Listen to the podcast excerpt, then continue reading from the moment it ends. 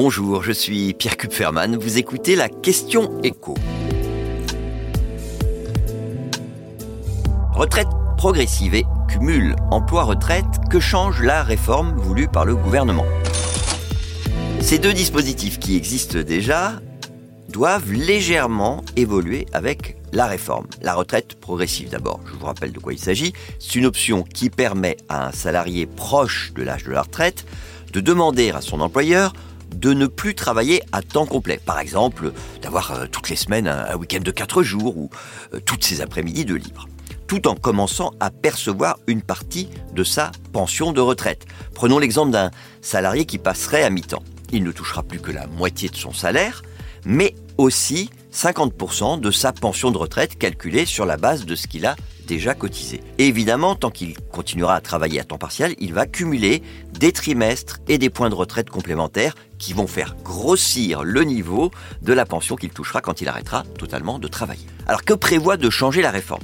D'abord, l'âge à partir duquel on peut demander à bénéficier de cette retraite progressive. C'était 60 ans, ce sera 2 ans avant l'âge légal, donc ça va dépendre de votre date de naissance. Autrement dit, il faudra patienter plus longtemps pour profiter de ce dispositif. En revanche, le gouvernement a prévu une disposition qui devrait permettre à davantage de salariés d'en bénéficier. Puisque aujourd'hui, un salarié a besoin d'un accord explicite de son employeur pour bénéficier de cette retraite progressive. Alors qu'avec la réforme, bah, il fera sa demande, et si l'employeur ne répond pas, s'il ne justifie pas son refus et n'explique pas pourquoi l'activité de l'entreprise est incompatible avec un temps partiel, eh bien, cette retraite progressive sera automatiquement accordée aux salariés. Autre nouveauté prévue par la réforme, les fonctionnaires auront eux aussi le droit de demander à bénéficier de la retraite progressive.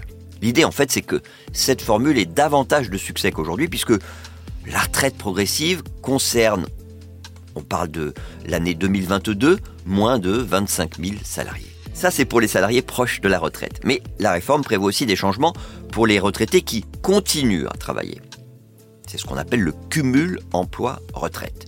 Et pour le coup, ça concerne beaucoup plus de monde que la retraite progressive. Et la nouveauté majeure que prévoit cette réforme, c'est de revenir à ce qui était la règle avant 2015, à savoir qu'un retraité qui travaille voit le niveau de sa pension Alors qu'aujourd'hui, bah, son salaire est soumis à cotisation, mais ces cotisations sont sans effet sur le niveau de sa pension. Avec la réforme, il y aura un nouveau calcul effectué lorsqu'il s'arrêtera de travailler et les trimestres qu'il aura cumulés en plus, les points supplémentaires pour sa retraite complémentaire, seront pris en compte. Ce sera évidemment plus juste et plus incitatif. Mais comme le but de la réforme, c'est aussi d'augmenter l'âge de départ à la retraite, eh bien, il y aura probablement moins de retraités qui seront en mesure de continuer à travailler, et dans tous les cas, ce sera pour une période potentiellement plus courte.